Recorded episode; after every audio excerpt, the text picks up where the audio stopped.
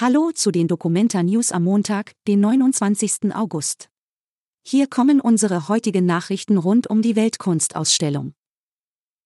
Erste Früchte im bengalischen Garten sind reif. Der bengalische Küchengarten an der Documenta Halle zieht viele Besucher an. Er fällt durch die Bambus-Laubengänge auf. Das Künstlerkollektiv Brito Art Trust hat dort Pflanzen gesät, die inzwischen gewachsen sind. Zu dem Garten gehört eine Luftküche, in der jeden Mittag gekocht wird. Jeder kann mitmachen und sich über die Internetseite der Documenta anmelden. Fähre an der Fulda beschäftigt sich mit invasiver Schneckenart. Vielen ist die Fähre mit den bunten Fensterelementen an der Fulda nahe der Drahtbrücke in Kassel bestimmt schon aufgefallen.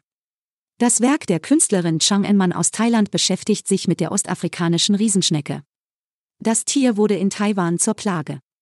Die Schneckenfähre steht am Bootsverleih Ahoy und kann betreten werden. Bewegende Filme im Friderizianum. Im Keller des Friderizianums befinden sich zur Dokumenta mehrere Videoinstallationen.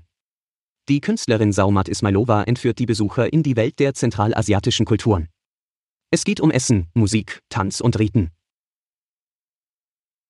Alle Infos zur Dokumenta findet ihr auch auf hna.de/dokumenta. Bis morgen.